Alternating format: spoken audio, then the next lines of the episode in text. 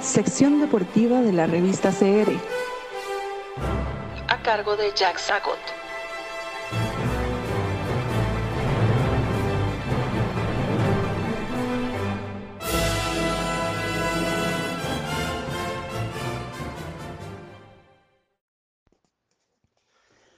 Hola, hola queridos amigos de la sección deportiva de la revista. Qué alegría estar con ustedes una vez más para hablar sobre fútbol. Em, quisiera hoy plantearles, compañeros, una especie de redefinición de lo que es el delantero, comparado con lo que era el delantero, el ariete, el bombardero, el número 9 de tiempos idos, porque ese es un espécimen que eh, está está en vías de extinción. Entre los reparos, por ejemplo, que recientemente se le hacen a la liga, más puntualmente a su director técnico, es que sus delanteros no hacen goles. Bueno, pero ¿esto qué importa? E, eso, no, eso no debería descalificar a un equipo. Gana un partido el equipo que más goles marque. Punto. ¿Valen menos los goles de un volante o un defensa o de un arquero que los de un delantero? No valen menos, todos valen igual. Mientras el equipo marque goles, no importa que sean los delanteros o los defensas o los porteros o los, los mediocampistas o, o lo que ustedes quieran. Cualquier jugador que está en el terreno puede marcar un gol. Valen estrictamente igual, como todos sabemos, ¿verdad? Em, Lo que pasa es que la gente, claro, espera que los arietes, que los, que los, que los hombres de ataque estén marcando constantemente. Pero muchas veces sucede, y no digo que sea el caso de la liga, muchas veces sucede que los técnicos adoptan una táctica especial que consiste en sí, a tener, tener a sus atacantes allá adentro, arriba, arriba, en las barbas del portero, molestando, viendo a ver qué bola roban, qué rebote queda suelto para que lo empujen dentro de la casilla, qué pelota pega en el marco y rebota para terminar de meterla, a qué, a qué, a qué centro llegan al cierre, sí, los tienen ahí, pero, pero los delanteros hacen... Eh, eh, hacen todo eso no solo por marcar goles, sino para, para permitir que otros jugadores suban son delanteros que lo cumplen con la función de atraer marca. Son como magnetos de defensas. Atraen marca, atraen jugadores. Y al atraer jugadores, porque son delanteros temibles, eh, al atraer jugadores, al atraer marca, inevitablemente liberan a otros compañeros que vienen desde atrás sin marca pueden ser incluso un zaguero central en una jugada de tiro libre a balón parado. Sí, puede ser un zaguero central, puede ser un zaguero lateral, puede ser un mediocampista de ataque o de contención, no importa. Los delanteros no solamente están para hacer goles, están para facilitar la subida eh, no vigilada, súbita, fantasmal, diríamos, de otros jugadores. Entonces tienen una función eh, más sutil y más táctica de lo que uno podría creer. Em, la función de un delantero no es únicamente disparar. Eh, repito, bien puede consistir en atraer marca y con ello liberar la llegada de otros compañeros que sumándose al ataque desde atrás sorprenden a la defensa. La defensa siempre está demasiado afanada vigilando a los hombres supuestamente encargados de abombar los cordeles. ¿Cómo ganó este Francia el último mundial en Rusia 1918? Fíjense que el centro delantero de ese equipo, el número 9, el goleador por excelencia, no, no era Mapé, no era Mapé ni era Antoine Griezmann, no era en modo alguno. Era un señor que se llamaba y se llama Olivier Giroud. Y Giroud, con, con D al final, Giroud no marcó un solo gol en los siete partidos que jugó Francia en ese mundial. No marcó un solo, pero ni un pinche gol, ni cerca estuvo de poner un gol. Giroud se paseó ahí adelante, viendo a ver qué bola le llegaba, qué centro pescaba, básicamente atrayendo marca, atrayendo marca para que otros llegaran desde atrás destapados, libres con espacio para disparar. Y, y Giroud fue simplemente un anzuelo. Pasó todo el mundial jugando como un anzuelo. Es, de hecho, uno de los delanteros en términos de anotaciones más incompetentes que he visto en la historia de los campeonatos mundiales. Si, no es que el más incompetente, porque siendo un número 9 nato, un hombre de pura delantera, su, su, puesto es el que hubiera en principio debido ocupar Karim Benzema, pero Didier Deschamps no quiso tener a Benzema en el equipo, se peleó con él por razones X, Y, Z, entonces por eso llevaron a Giroud. Mi impresión es que Benzema es mejor que Giroud y hubiera hecho un mejor desempeño, pero bueno, el señor Deschamps no era de mi opinión y la dirección técnica de la selección gala estaba en manos de él, no mía. Eh, eh, entonces Giroud no hizo nada, no, no, bueno, sí hizo, hizo atraer gente, atraer gente para que pudieran marcar otros jugadores. Así, amigos, hay delanteros que más que goleadores son, como decía, magnetos para las defensas. Captan a sus marcadores y posibilitan la subida de piezas libres de custodia piezas que no están siendo vigiladas. En la naranja mecánica de 1974, que es realmente la única naranja mecánica, la verdadera, la legítima, la original, la del 78 no jugaba tan bien y la de 2010 era un equipo de leñaderos, de, leñadores, de jugadores fuertes, musculosos, rápidos, pero no, no, no, no, no, no, no, no era, no era, no eran tan buen equipo.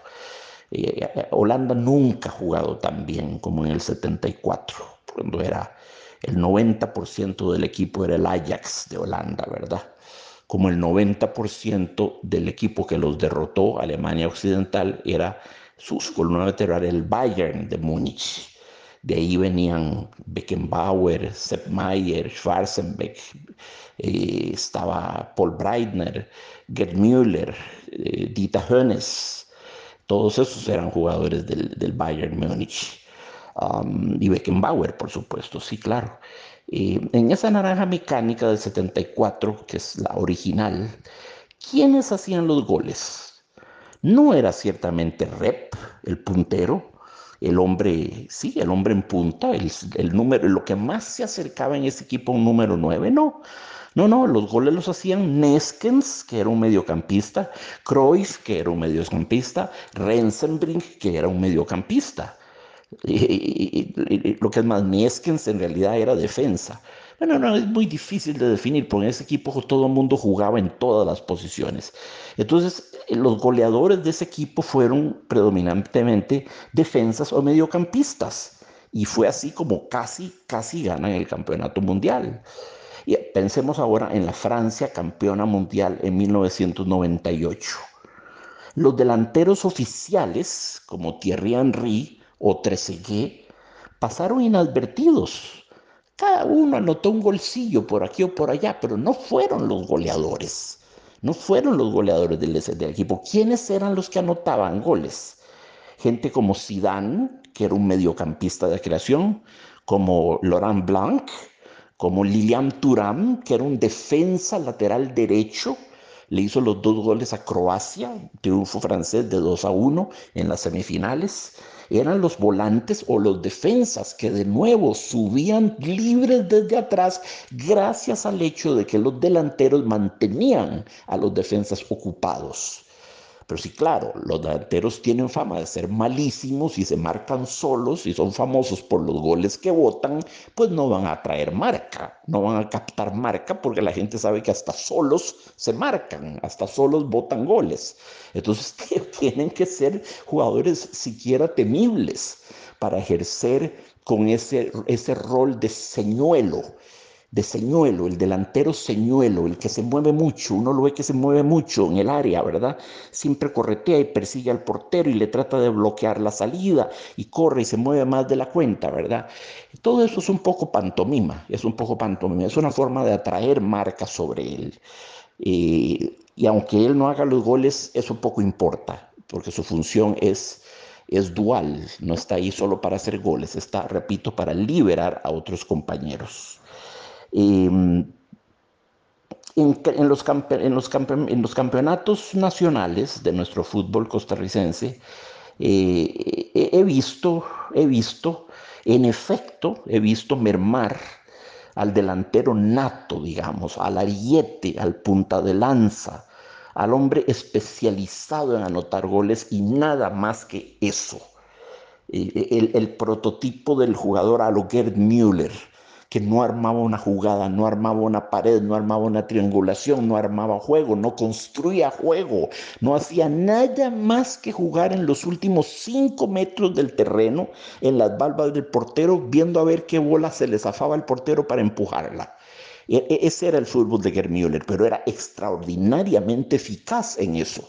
Era un fútbol muy feo, Müller jugaba horrible, era chiquitillo, contrahecho, con las piernillas, parecía un centauro, las piernillas muy cortas, el tronco muy, muy alto, no era, no era elegante o garboso, no era la saeta rubia, no, no, no era ese tipo de delantero eh, de gran plantón físico, era bajito, era chiquitillo, pero era tremendamente eficaz, tenía un olfato para el golpe espectacular, una intuición, una lectura de la jugada para estar en el momento adecuado, justo en el lugar adecuado. Son los dos parámetros, uno temporal, estar en el momento justo, el otro espacial, en el lugar adecuado. Entonces Gerd Müller era ese tipo de jugador, pero ese tipo de jugador se ha, se ha extinguido. Yo veo que ya no se usa ese tipo de jugador. Bueno, eh, Olivier Giroud con, con, Francia en el 2018 hizo un poco el papel a lo Gerd Müller jugando ahí en los cinco últimos metros del terreno, pero, pero, pero Müller hizo cantaradas de goles en los dos mundiales que jugó, en el 70 y 74. Giroud no hizo nada es que no deja de ser un poco bochornoso que un centro delantero salga del torneo con siete partidos sin una sola anotación. Pero ya les estoy diciendo, ¿verdad? las razones para esta esterilidad de goles. Sí, hoy en día tenemos jugadores que, que terminan el torneo con 18 dianas o con 10 o hasta con menos que eso, ¿verdad? Es el, delantero especializado únicamente en hacer goles, el, el delantero que no atrae marca, que es, que es, un mero ariete, un, torpedo, simplemente, no más que eso, un cañón. Este, listo para disparar, es un espécimen en, vías de extinción. Eh, pienso en el formo moderno, ¿verdad? Pienso Pienso, por ejemplo, en los 44 goles de, Errol Daniels, eh, en los 41 de Claudio Chicha, en los 29 de Sainz, en los 28 de Arguedas, en los 26 de Adonis Hilario cuando jugaba con Saprissa. Y era una época en que se jugaban también menos partidos por torneo mucho menos partidos por torneo y sin embargo marcaban más goles, mucho más goles de lo que marcan nuestros delanteros hoy en día. Pero vuelvo a lo mismo, ¿no sería eso un problema si avanzan a marcar los mediocampistas, los defensas y hasta los porteros? Porque lo importante es que los goles caigan, no importa quién los meta, no, tiene, no vale más el gol de un delantero que el de un defensa.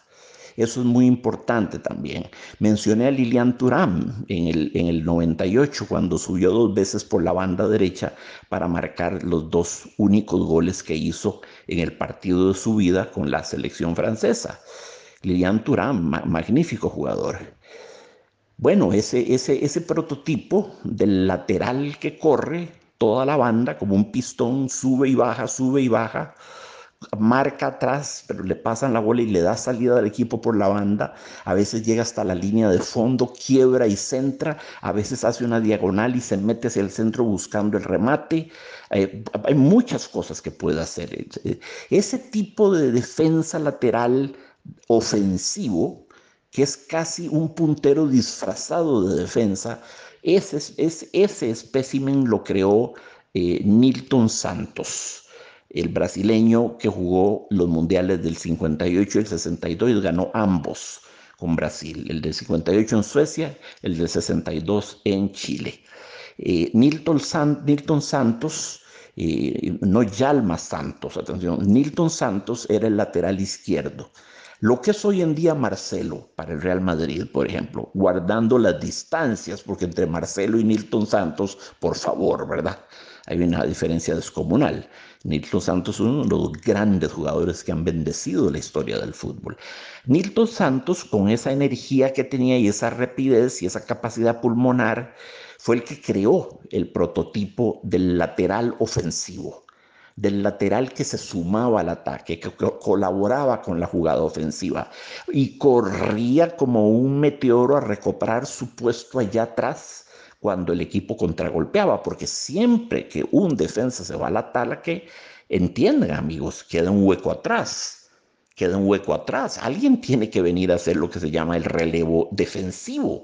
Alguien tiene que cubrir ese hueco, si no en el menor contragolpe, los rivales se encontrarían ahí con una pista abierta, sin, sin, defensas, ¿verdad?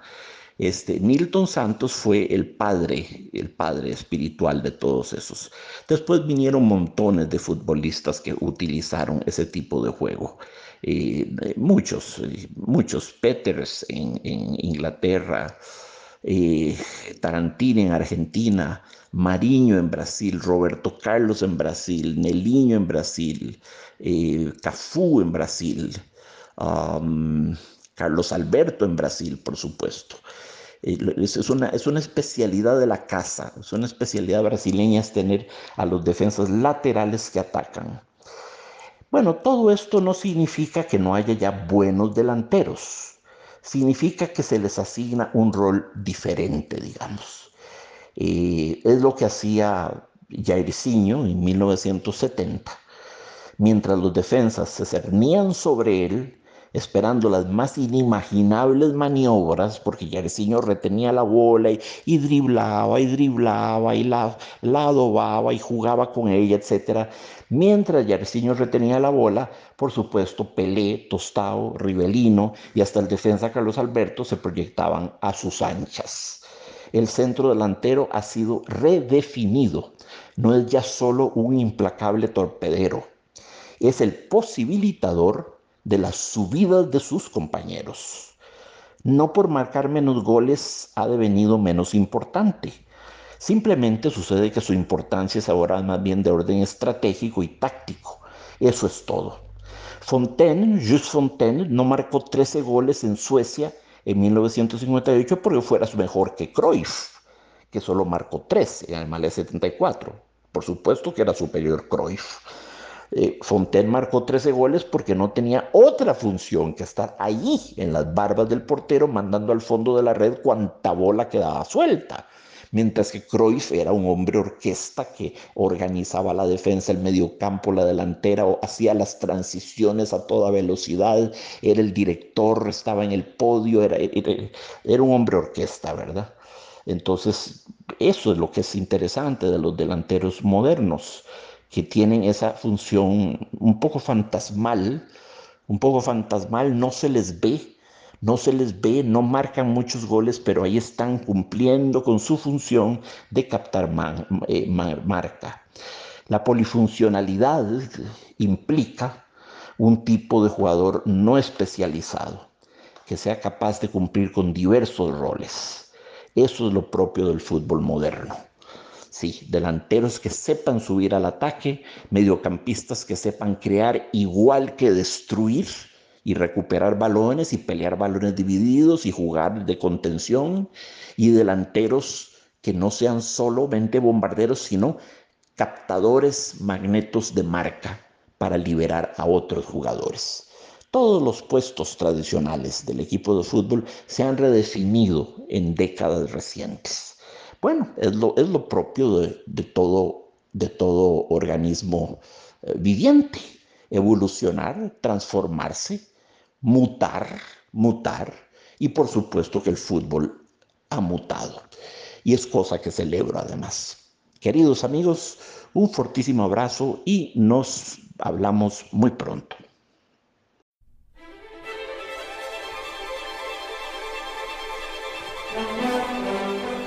Estamos en Facebook, Instagram, Twitter, LinkedIn, Spotify y Anchor como la revista CR.